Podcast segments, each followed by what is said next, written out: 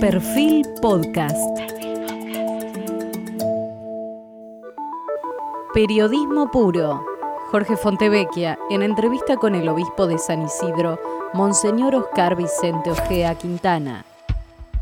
Monseñor, leyendo algunos de sus reportajes, usted mencionó que era muy bueno que en Argentina no existiera un partido católico, de hecho existe en parte de Europa la democracia cristiana, porque eso le permitía ser eh, partícipe en toda la sociedad sin que se lo vea como una, como una parte. Esa es la particularidad de la política argentina comparada con otros países donde católicos, donde hubo y, hay todavía partidos católicos.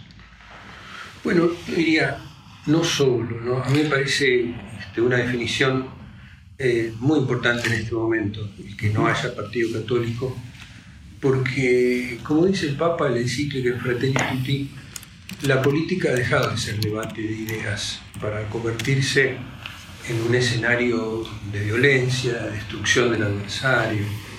Entonces a mí me parece que el rescate de la política por parte de los católicos debería ser ir hacia el debate de ideas, ir hacia el respeto, incluso dentro del mismo, eh, digamos, de los mismos católicos, y, aprender o reaprender eh, todo este tema complejo del diálogo.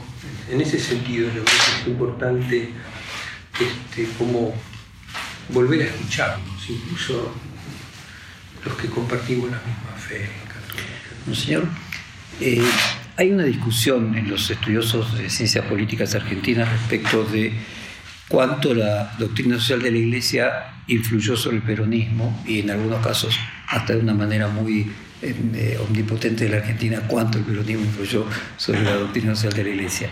Eh, ¿Qué visión tiene usted respecto del grado, por lo menos, podríamos decir, de, similitud entre la doctrina del peronismo y la doctrina social de la Iglesia? La doctrina social de la Iglesia nace con un tema de la sociedad industrial, ¿no? Y nace ante el tema de la explotación del trabajador y, digamos, cala muy hondo en los sectores del pueblo trabajador, en primer lugar este, a mí me parece que el peronismo, este, digamos, en su doctrina ha tomado y, ha, explicitado elementos de la doctrina social de la Iglesia. Este, a mí particularmente me gustaría que la doctrina social hubiera sido más profundizada, o fuera más profundizada, porque esto puede crear una cantidad de prejuicios. Este, que se dan tanto en la Argentina de hoy, donde ante el mínimo prejuicio no se lee, porque hemos formado sectas mediáticas, ¿no? por afinidades. Entonces ya directamente al otro no lo leo, porque pienso que ya viene envenenado. Entonces yo creo que hemos perdido este, un esencial estupor frente al, pensamiento, que, que, tiene que ver con la escucha. ¿no? Y entonces es muy importante que el Papa haya sacado esta encíclica, que es la síntesis de su pensamiento social, eh, como una invitación renovada a repensar cosas que se han dicho muchas veces y que tienen muchísimo tiempo en la doctrina de la Iglesia, como la función social de la propiedad privada, la destinación de los bienes, por ejemplo. Eh, pero todos esos elementos me da la impresión de que tienen que ser repensados. Señor, eh, Escuché en una de sus reflexiones, casualmente sobre la pandemia, eh, que usted utilizó el término de relaciones diabólicas eh, y mencionó en su etimología griega que diablo significa dividir, separar, desunir, destruir. O, sea, podríamos decir que la grieta y la polarización es una diabolización de las relaciones políticas. Eh, yo pienso que sí. Este, fíjese en Argentina, por ejemplo, ¿no? nosotros da la impresión de que tenemos una especie de gen autodestructivo. Pero tenemos una figura de un, ídolo popular que ha dado una alegría enorme a los argentinos, que hemos podido disfrutar del campeonato mundial, que, los, que lo recordamos lo recordamos y los demás lo pasamos a otras generaciones. Y sin embargo, no podemos hacerle un homenaje, eh, digamos, porque enseguida se divide, se divide la comunicación, se dividen cierto tipo de gestos, actitudes, entonces todo vuelve a ser división y polémica. O sea, ni siquiera cuando tenemos la oportunidad de decir, bueno, ahora juntos nosotros agradecemos a un deportista extraordinario este, algo que nos regaló. Ni siquiera podemos hacer eso. Entonces uno debe pensar, acá hay, acá hay un gen divisivo, ¿no? Que, que, está conspirando para que no podamos entendernos ni siquiera en algo que viene a buscarnos como un don, digamos, ¿no? como, algo, positivo.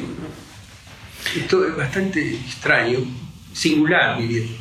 Eh, en Argentina. Hace mención a la cultura del encuentro que promueve el Papa Francisco que también está omnipresente en, Fratelli Tutti.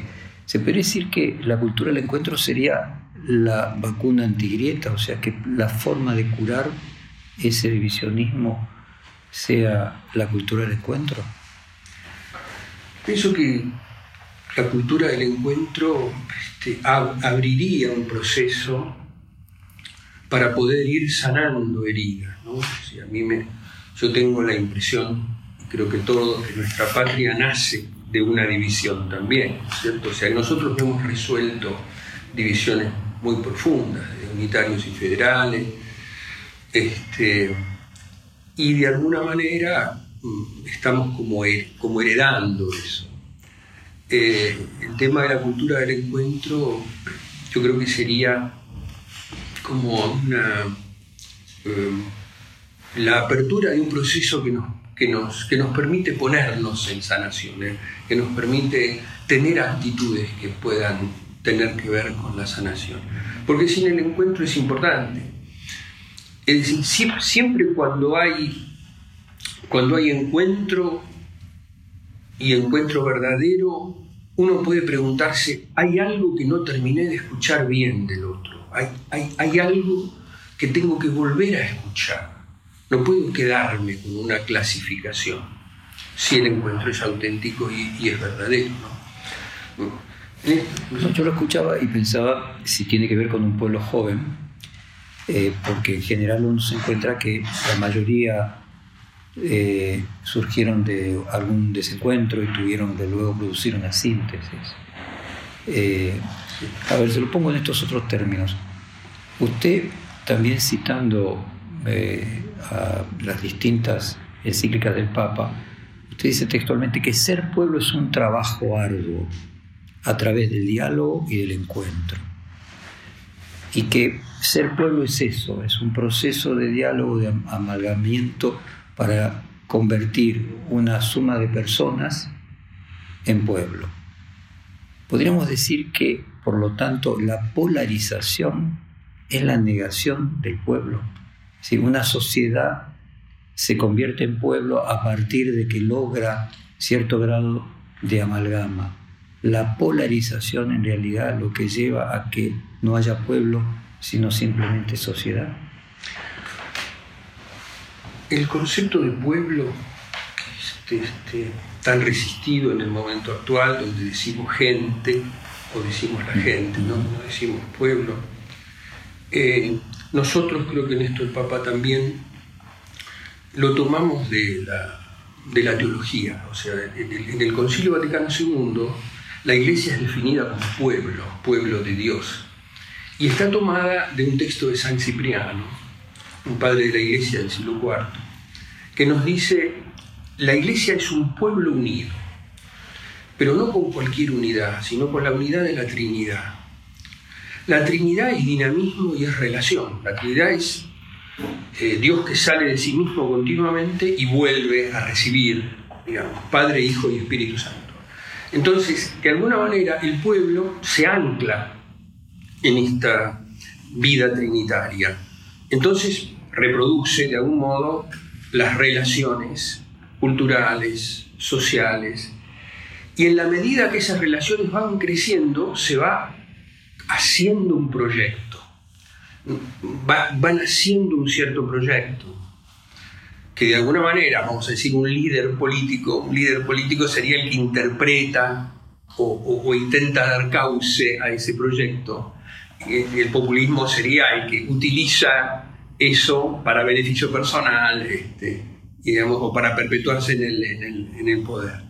A mí me parece que entendiendo pueblo este pueblo de Dios que es la iglesia, vamos, se encarna en todos los pueblos de la tierra, es decir, de, alguna manera iglesia pueblo se encarna en todos los pueblos de la tierra. Entonces, de, alguna manera la, la polarización eh, lo que hace es este, eh, atentar contra esta, eh, digamos, con este camino del pueblo hacia un destino, hacia un proyecto.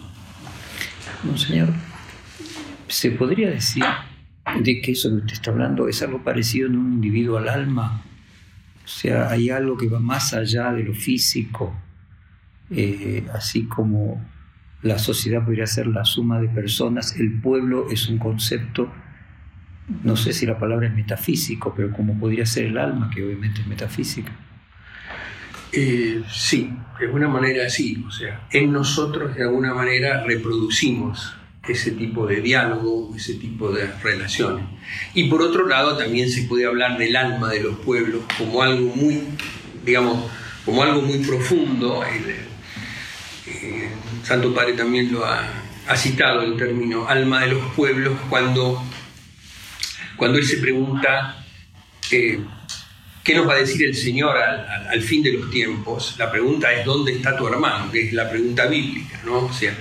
¿Dónde está tu hermano después de que Caín lo ha matado? Caín dice, no sé, primero miente, pero el tema no es la mentira, sino lo que dice después. ¿Soy yo acaso el guardián de mi hermano? Como negándole a Dios la potestad de poder hacer esa, esa pregunta sobre el cuidado, sobre la responsabilidad, sobre algo que es esencial a nosotros. Entonces allí, yo diría, yo, yo diría, este, esta, eh, esta pregunta la utiliza el Papa para decir, yo creo que el alma de los pueblos, eh, superando toda anestesia de la conciencia, va a responder que sí, va a responder con responsabilidad, vamos a decir, a esta. Es, muy interesante lo hice en, este tiempo de pandemia, en uno de, los, de las unidades. Eh, usted también planteaba la iglesia al servicio del diálogo. Y eh, en el 2001 su predecesor en San Isidro, Monseñor Casareto, tuvo una muy activa participación en, en, el aporte que hizo la iglesia en su momento pacificador en la crisis 2001-2002 encuentra en la pospandemia la necesidad de que se cumpla aquella misma función de la Iglesia en el 2001-2002? Pienso que sí, pero no de la misma manera, no como convocando, sino acudiendo a una convocatoria y colaborando para que los sectores puedan, puedan dialogar. Nosotros estamos convencidos de que tiene que haber una base para un consenso, este, pero que esta base eh, está más allá. cuando digo más allá, digo, este, está antes que nosotros y estará después de nosotros. Es necesario un reconocimiento mm, de todos. El Papa plantea claramente el tema de la dignidad humana ¿no? como, como base. Pero esto tiene que ser una convicción, o sea, tiene que haber una convicción anterior al diálogo. Por eso es muy importante que el diálogo esté asentado en el pueblo, que el diálogo tenga una aceptación del pueblo, porque si no se convierte en, un diálogo de elites y el pueblo siempre sospechando, de que, ya que la palabra acuerdo está muy bastardeada entre nosotros, el pueblo siempre sospechando que se puede estar haciendo algo oscuro, algo que se esté ocultando. Entonces es muy importante esta, esta referencia y este concepto, concepto de consenso que tiene, tiene que ser necesariamente por convicción. y no por, por algo normado o pactado. No es opuesto ni a la verdad ni a la búsqueda de consenso, pero tiene que ser más profundo. En ese sentido, eh, creo que la Iglesia puede, puede ayudar, está dispuesta a hacerlo.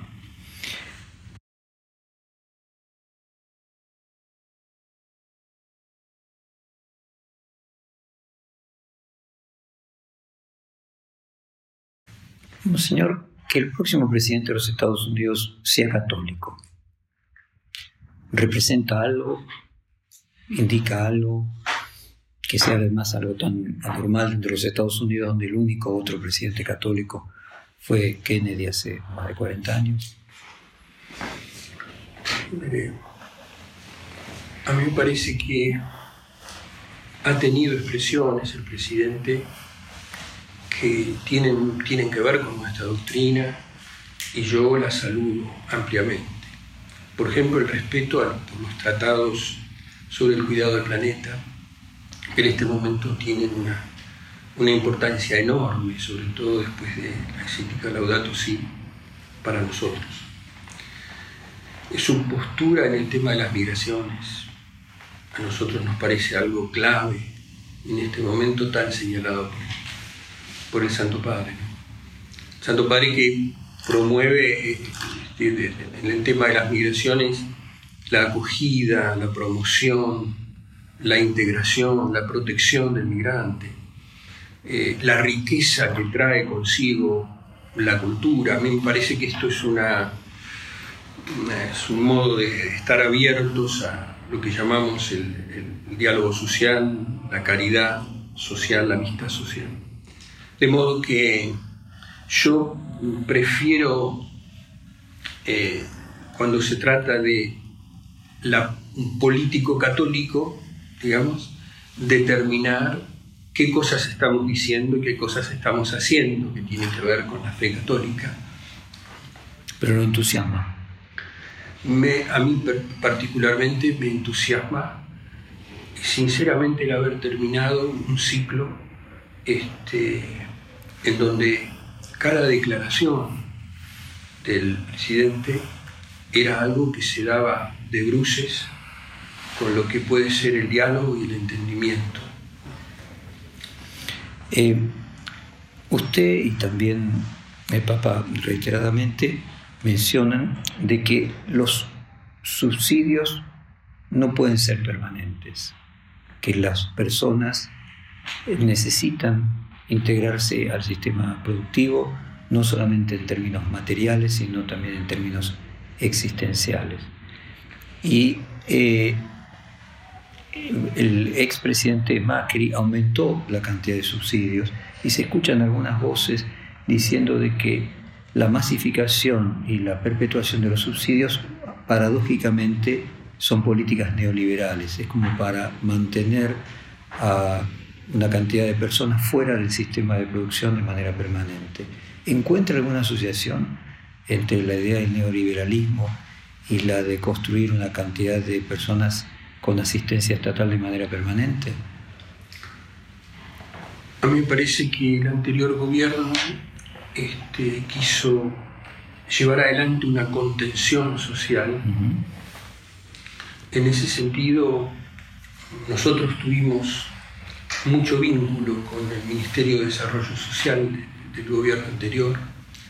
Este, pensamos que eh, era absolutamente necesario, si no veíamos que nos íbamos al, al caos y si los movimientos populares no hubieran contenido de alguna manera esa realidad, yo pienso que hubiéramos tenido problemas verdaderamente serios.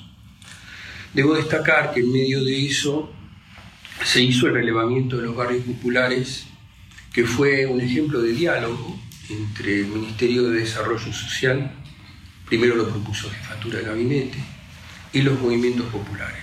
En el medio se llamó a algunas ONG, se llamó a Techo para mi país y a, a Cáritas, de modo que nosotros hemos sido testigos de un diálogo difícil donde había posturas diferentes donde a cada rato uno se podía levantar de la mesa y hubo momentos donde se, cortó, pero se pudo hacer un relevamiento de los barrios populares, se pudo establecer un domicilio legal, lo cual fue una enorme conquista para la gente que vivía, vive en villas, en villas de emergencia, y al mismo tiempo se adquirió este, el derecho a los servicios, derecho formal a los servicios. Todo esto fue un, paso grande, a mi modo de ver, que se realizó en el anterior gobierno.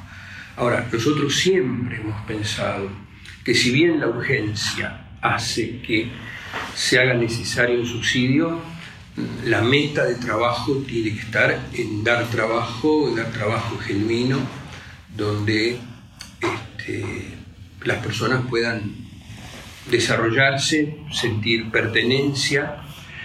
Eh, a mí me parece que en la encíclica, cuando el Papa habla de la mejor política en el capítulo quinto, el tema de cómo, cómo eh, incidir en un proceso de creación de trabajo es parte de la responsabilidad del político. Este ocuparse por los últimos, en primer lugar, este llamado a concebir la política como un ocuparse por los últimos, como un incluir, mm, tiene que ver directamente con la, con la creación de, de trabajo. Monseñor, usted dijo textualmente, la Iglesia rechaza distintas formas económicas, pero no rechaza el capitalismo, sino su absolutización, que en lugar de medios se convierta en fin, que el capitalismo sea el único regulador social. La economía, dijo usted, se dedica a los medios y la política a los fines. ¿En qué países usted ve que esto se ha logrado de mejor forma de acuerdo a la doctrina de la Iglesia? Yo pienso que el tema del capitalismo es un tema mundial. Yo no creo que haya países donde se, donde se haya logrado esta, vamos a decir, sujeción plena de la economía a la política. Eh, sinceramente, eh, el Papa está detrás de provocar un pensamiento para humanizar el capitalismo, provocar un pensamiento para poder establecer una normatividad ética en el sistema financiero internacional, una, invitación a hacernos a pensar que de este modo no se puede continuar. Si yo eh, estoy en la pandemia, la pandemia me ha demostrado la necesaria interdependencia de todos nosotros estamos frente a una situación que ha eh, atacado a todos, que ha interesado a todos, digamos. Entonces, de pronto, eh, una de las cosas que se ven con claridad es la concentración impresionante de la riqueza este, en un porcentaje mínimo de personas dentro de la, de la humanidad. Entonces, lo que nosotros estamos haciendo, junto con el Santo Padre, o digamos, proponiendo. Es una instancia de reflexión mm, para poder decir, por lo menos, detengámonos y pensemos. Economía de Francisco es un, es un ejemplo de eso, es decir, reunámonos y, y pensemos. El mercado no puede regularlo todo, es imposible, ya ha dado muestras de fracaso, no puede constituirse en regulador, no puede ser lo que se autorregule, digamos. Entonces, por otra parte, el Estado no puede resolver todo tampoco. Es decir, no, no podemos ser estadocéntricos en ese sentido ni esperarlo todo del Estado. Pero sin embargo tenemos que buscar el modo en que la política pueda dirigir la economía. Cuando digo la política digo los intereses de todos, la posibilidad de que todos puedan estar incluidos de que todos puedan sentarse a una misma mesa y que la política pueda interpretar el sentimiento de todos y el diálogo de todos. A ver, monseñor, eh, si lo estoy interpretando bien, podríamos decir que aquellos países donde el capitalismo funciona mejor, por un lado serían aquellos donde esa concentración de riqueza en menos manos se ve en menor proporción, lo que normalmente mide el coeficiente de Gini, la distribución de la renta. Es uno de los elementos. Ahí habría que ver eh, el grado de participación de todos de los bienes comunes. Habría que ver qué tipo de bienes. Hay muchos tipos de bienes, no solamente los bienes económicos, pero digamos, a mí me parece que sí. Ahora, siempre se plantea frente a esa eh, medición del desarrollo como reducción de la desigualdad, que se puede lograr una reducción de la desigualdad con menor generación de riqueza.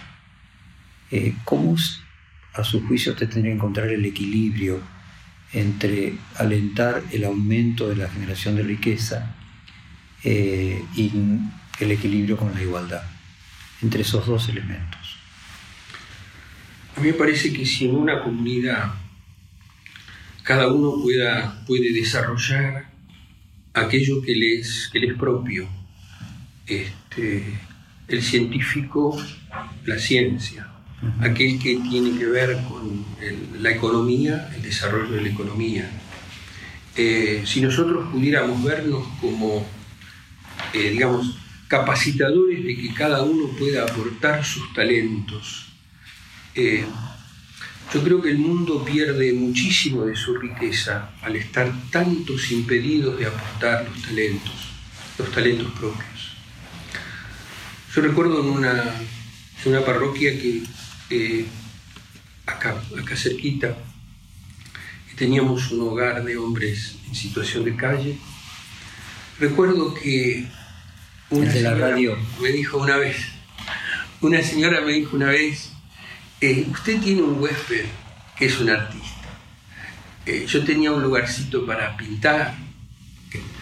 Entonces de pronto este, me propuso esta señora después de la misa de la tarde poder exponer las obras de este muchacho que había podido encontrar en un clima de mayor paz y bien comido y bien dormido y en el tiempo que tenía hogar había encontrado la posibilidad de desarrollar este talento. Bueno, ese día me acuerdo que vendió tres cuadros, este, por supuesto que pudo salir de la calle, ¿no es cierto? Fue uno de los no teníamos un porcentaje alto de salida en la población compleja.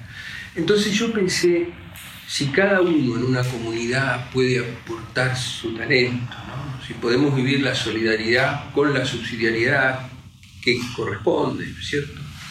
Ese de abajo para arriba y de arriba para abajo, o sea, el equilibrio, este, encontraríamos un equilibrio, eh, digamos, y aprenderíamos mucho más unos de otros. Si no, estamos condenados a que una élite sea la que tome decisiones y el pueblo esté siempre con Ahora, eh, uno podría encontrar sociedades en las que hubo igualdad. El ejemplo clásico podría ser la sociedad de economía planificada previo a la caída del muro de Berlín, pero no se generaba riqueza. Eh, quiero volver sobre la, pregunta anterior.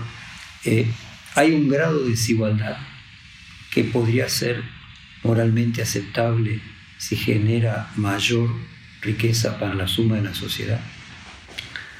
Creo que en ese sentido no. Yo creo que no. Eh, por, por lo menos tiene que estar abierta la posibilidad para que aquel que esté lejos pueda acercarse. Es decir, eh, nosotros somos diferentes. Eh, y tenemos que aprender a convivir con la diferencia y tenemos que aceptar la diferencia. Sin embargo, este, tenemos que tener las oportunidades de igualdad que exige la dignidad de la persona humana. No, no por haber nacido en un lugar o por tener limitaciones, no tiene derecho una persona a una vida digna. Yo no me estaba refiriendo a eh, niveles de calidad de vida, sino me estaba refiriendo a las desigualdades. El capitalismo plantea eh, desigualdades. Quiero interpretar si la mirada de la economía que usted, eh, a la que usted adscribe acepta algún grado de desigualdad en la medida de que sea en beneficio de la suma del total de la sociedad. Algún grado de desigualdad entre seres humanos naturalmente va a haber cuando eh, el Papa decía hagan lío. Eh, podríamos decir que Greta Thunberg, por ejemplo, la líder ecologista, eh, sería un buen representante de esa forma de hacer lío que termine siendo positivo para la sociedad. Yo creo que sí. Lo que pasa es que tiene que haber más líos, ¿no? Pero, pero, pero pienso que es una, un, modo de hacer pensar, de hacer tomar conciencia. Me parece que en eso tenemos que tener eh, como la apertura de reconocer este, lo que está haciendo ella eh, antes que encontrarle los defectos o las, este, o las carencias o los límites que puede tener. Y en ese caso, el, entre comillas, lío que hace Grabois, ¿también lo considera eh, positivo? Eh, a mí me parece que sí. A mí me parece que hace pensar.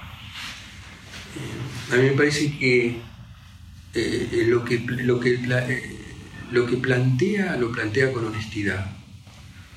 Yo puedo estar de acuerdo, en desacuerdo, pero me da la impresión de que es un, un modo de hacer lío, un modo de, hacer pensar, que podemos combatir o no estar de acuerdo. Monseñor, usted fue ordenado obispo en la catedral por el cardenal en ese momento Bergoglio, pero también estaba el obispo de La Plata, hoy emérito, Héctor Aguer, que ideológicamente representan posiciones distintas dentro de la iglesia. ¿Cómo logra usted conjugar esas dos posiciones en su ordenación? bueno, para mí fue muy simple porque con, Héctor Aguer somos compañeros, este, hemos hecho los estudios juntos en el seminario, así que hay una, digamos, hay un afecto, hay una, estima este, generacional, vamos a decir así. Este, y bueno, el cardenal Bergoglio me había llamado al, episcopado, así que yo le pedí a Héctor Aguer que fuera este, también participara de, la ordenación. Bueno, en realidad este, no me costó nada porque pienso que las relaciones entre las personas es lo más, es lo más importante, más allá de las diferencias que, que nosotros podemos tener. Otra cosa que me llamó la, atención preparando el cuestionario para esta entrevista es su gusto por la etimología, ¿no? O sea, primero lo del diablo con dividir, pasión que viene de padecer, de sufrir, luego usted dijo que la sociedad es adicta, adicta a una droga, al alcohol, al trabajo, a la velocidad, y adictos etimológicamente tiene que ver con lo no dicho, lo que no se habla, y por lo tanto se cura por la palabra. Su interés por la etimología, ¿de dónde proviene? Supongo que de haber estudiado latín en los años de seminario, me parece que es, es bueno, eh, que ayuda a entender algunas cosas. Por ejemplo, hoy estaba bien eh, el tema de la hospitalidad es un tema muy profundo, que nosotros hemos perdido culturalmente. Este, Levinas, el filósofo de la hospitalidad también. Claro, bueno, eh, el término hos, la raíz hos, este, digamos, eh, se emparenta con la raíz host, que es enemigo, hospes, hostes. En, digamos, en el idioma, el anfitrión y el, y el forastero es, el mismo. El anfitrión, el que recibe y el que es recibido, se, utiliza la misma palabra, hospes. Pero al enemigo, que es hostes, se lo convierte en hospes. O sea, eh, hacer la hospitalidad significa también una lucha para hacer del enemigo un amigo. Y eso está reflejado en la, en la raíz de la palabra. El, es la misma para hospitalidad y enemistad.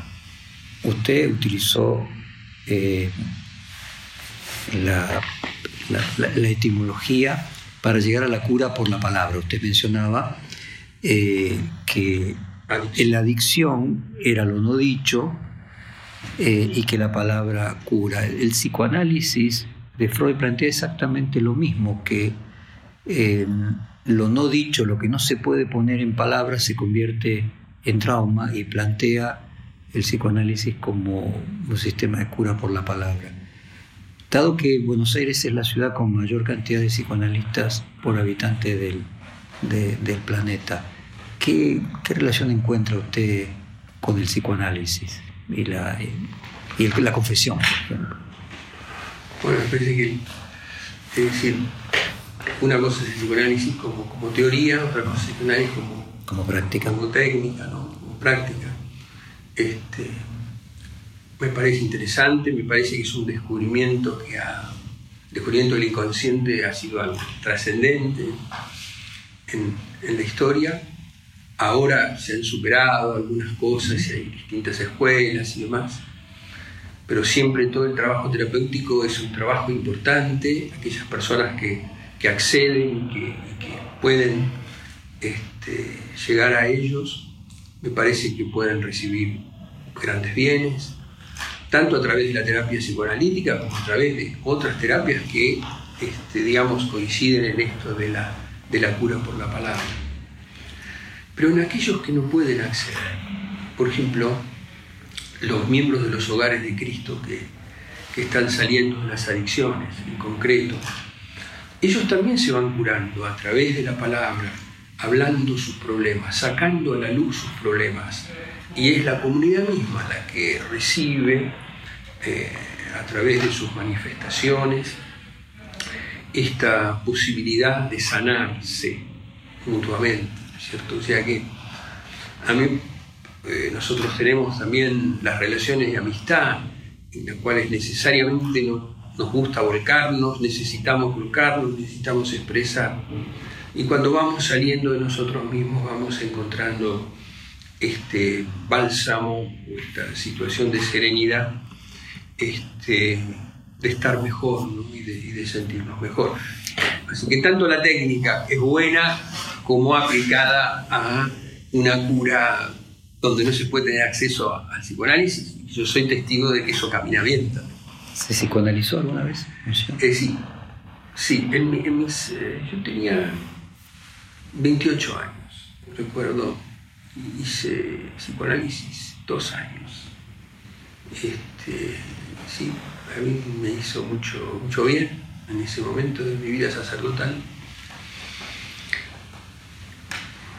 Y dígame, eh, su, su, cercano Aguer tenía por la filosofía una preocupación particular. Ciertamente, sí, era muy estudioso. ¿Y a usted también la filosofía le resultó una herramienta de conocimiento en su tarea sacerdotal? Pienso que eh, no he sido ni, ni de lejos tan concentrado como mi compañero en el estudio de la filosofía, pero reconozco que puede haber influido. Me, fui muy feliz estudiando filosofía en el seminario. Este, fui feliz leyendo a Heidegger, por ejemplo, o intentando entender. Este, y por supuesto también eh, a través de la escolástica, que es lo, el primer camino que nos, que nos enseñaron Platón decía que el alma no es algo dado, que es algo que uno se la tiene que ganar. Eh, ¿Le gusta esa mirada, esa definición del alma como algo que el hombre tiene que trabajar? A mí me parece que hay algo, digamos ya, este, cuando nacemos, mm, a través del primer contacto con nuestros, con nuestros padres, la realidad. Yo diría, a través de nuestra primera salida del desamparo, que todos nacemos llorando, es un shock nacer, es decir, es estar solo, fuera de ese ambiente cálido donde se escucha, donde se escucha el nada en el seno materno, digamos, ¿no? El primer sentido capaz que se desarrolla es la, escucha. Bueno, en ese momento se corta el cordón umbilical, somos expulsados, de algún modo, arrojados a la existencia. Y bueno, a mí me parece que la, la experiencia de quien nos lleva al pecho o de quien nos está hablando, las palabras cariñosas que recibimos en ese momento, este, van conformando una, una experiencia de vida en donde el alma ya está, pero al mismo tiempo sobre esa alma se van como acopiando experiencias, experiencias diferentes, que tienen que ver con el desamparo en este caso y con el cuidado. Monseñor, ¿sigue en contacto con la señora Guerra? Ahora hace un tiempo que no lo veo, pero durante estos años hemos tenido contactos. ¿Y cuál es su contacto independientemente de que no sea eh, físico con el Papa Francisco? ¿Con qué frecuencia usted se comunica con él? Con el Papa Francisco yo eh, viajo a Roma eh, una vez al año. El año pasado viajé dos veces porque estuve en el sínodo de la Amazonia. este, he estado en contacto con él en esas, en esas oportunidades. Y, este, y frente a algún tema puntual recibo alguna llamada telefónica.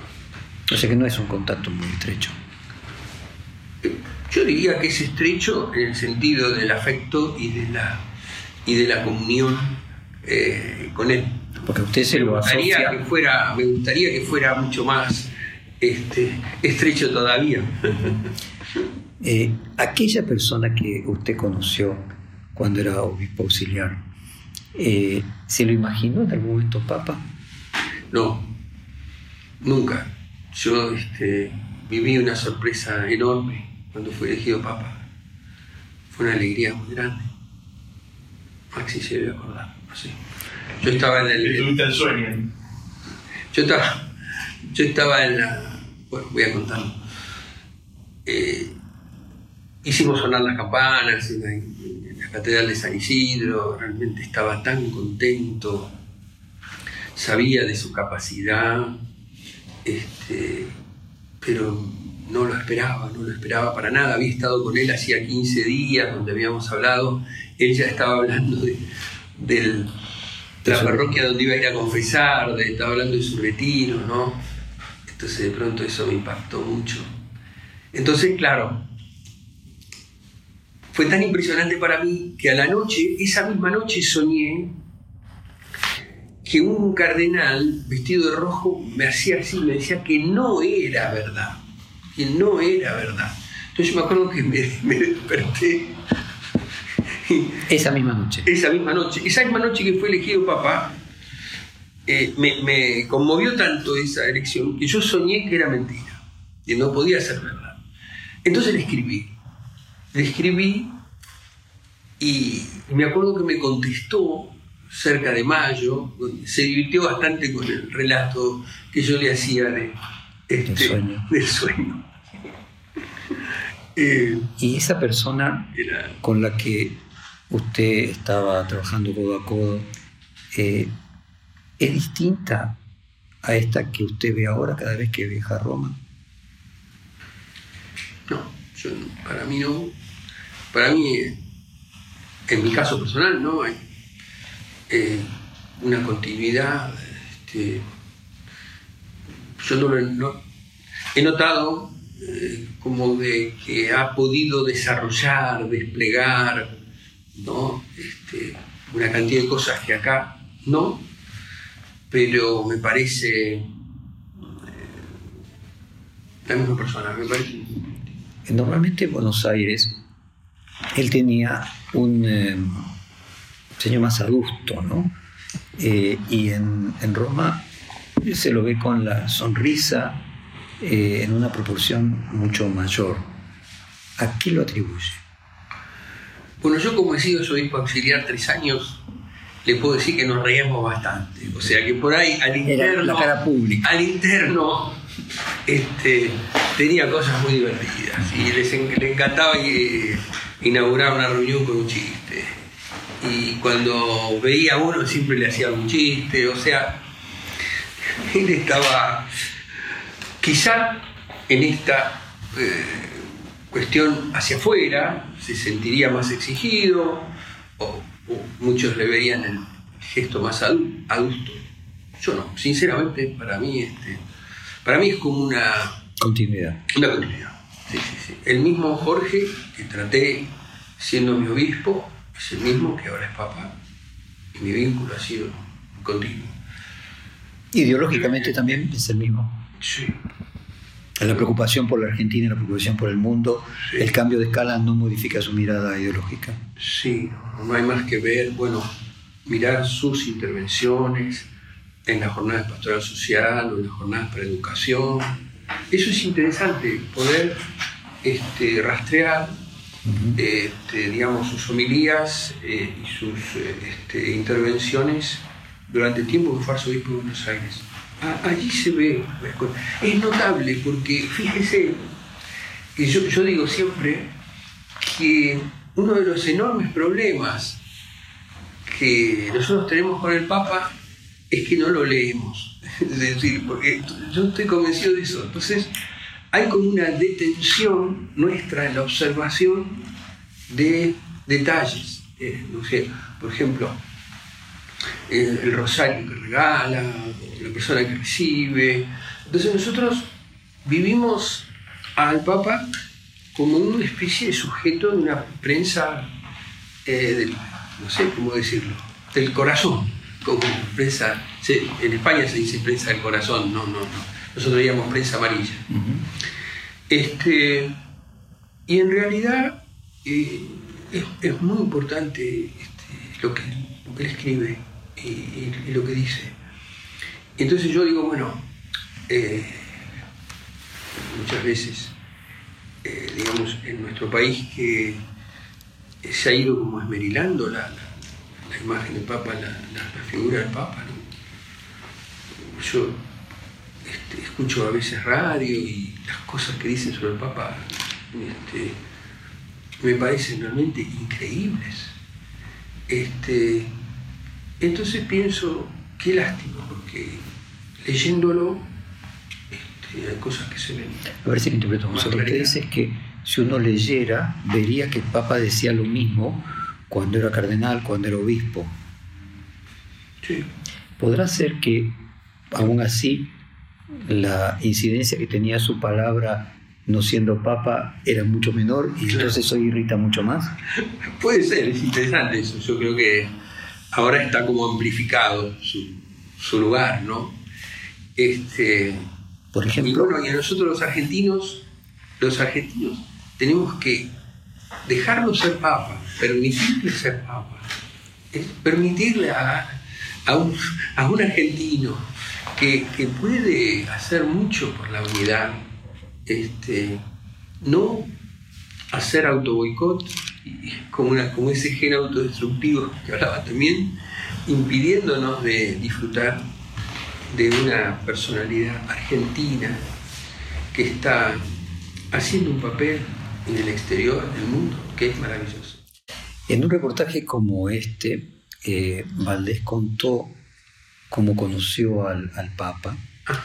eh, y tenía que ver con lo que era el barrio Mujica, la villa eh, que está frente a Retiro, eh, cuando en un determinado momento, en la época de Menem, existía la posibilidad de erradicarla, cuando se estudiaba todavía la posibilidad de erradicarla. Eh, es previa que usted haya sido obispo auxiliar de él. Y él cuenta, Valdés cuenta, de que eh, Bergoglio en ese momento llamó a la hermana del padre Mujica para proponerle llevar a la Villa 31 una especie de santuario y declararlo santuario de manera que no pueda ser nunca removido. Eh, yo no sé si usted conoce también esa anécdota, pero ¿cuál podría ser, y quiero ver si la interpretación puede ser correcta, el objetivo de Papa de que se mantuviese allí eh, como una especie de foto para que todos los días las personas de clase media y vida acomodada vieran eh, la Villa 31 como una herida que necesita ser curada. ¿Podría ser esa la, el objetivo de visibilizarla allí, en la parte más rica de la ciudad? Eh, Primero, él decía cuando era arzobispo que había que santuarizar las parroquias. O sea, el tema del santuario es un tema muy arraigado que está emparentado con el tema de la religiosidad popular. Él este, le dio nueva vida a santuarios, por ejemplo acá, San Nicolás de Bari, santuario del barrio norte, que antes no era un santuario. Y así le dio mucha, eh, yo diría, mucha importancia a santuarios como San Cayetano, como San Pantaleón, después San Expedito, este, como remarcando la necesidad que tiene el pueblo de lo religioso y cómo brindárselo del mejor modo. Esto, que yo no, no recuerdo, no conocía sinceramente, este, tiene que ver con, eh, eh, digamos, hacer que un lugar, eh, con la presencia de una persona querida, que ha luchado, que, entrega su, que entregó su vida de una manera martirial, pueda, este, digamos, ser un lugar de aproximación de mucha gente, de este barrio y de otros. Porque, tiene que ver más con el pensamiento religioso, eso. Es decir, esto de aprovechar y hacer todo para que un lugar sea un lugar efecto convocante. Un efecto.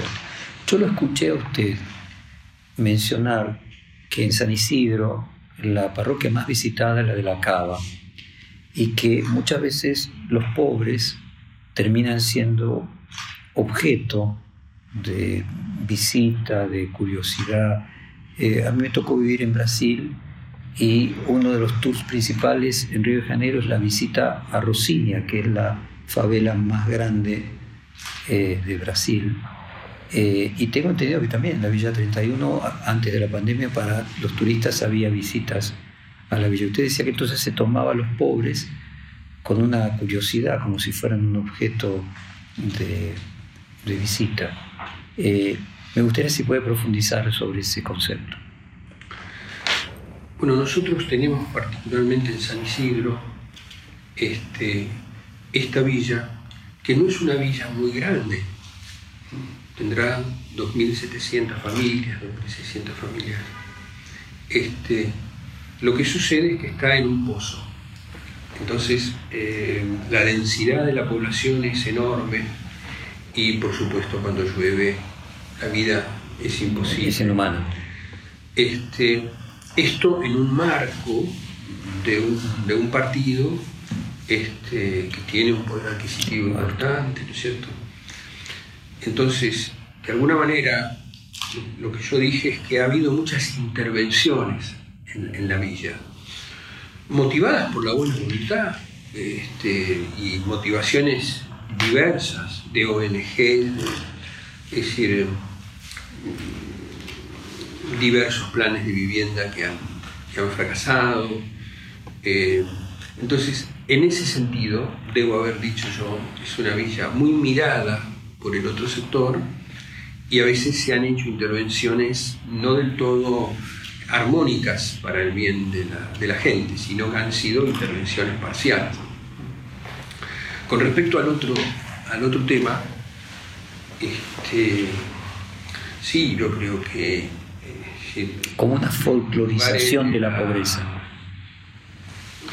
Los lugares donde se da una vida, este, digamos, una vida muy pobre y, con carencia de muchísimas cosas, este, no debe ser visitada en ese, con ese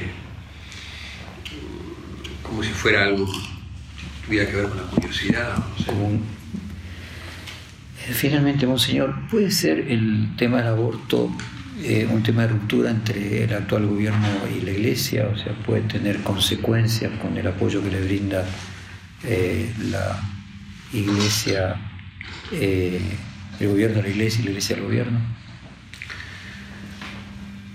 El aborto es un tema este, muy delicado y que desde el primer momento en que asumió el presidente, eh, cuando hizo el ministro de Salud las declaraciones sobre el protocolo, nosotros eh, estuvimos viendo al presidente y ahí una vez más tuvimos una discusión.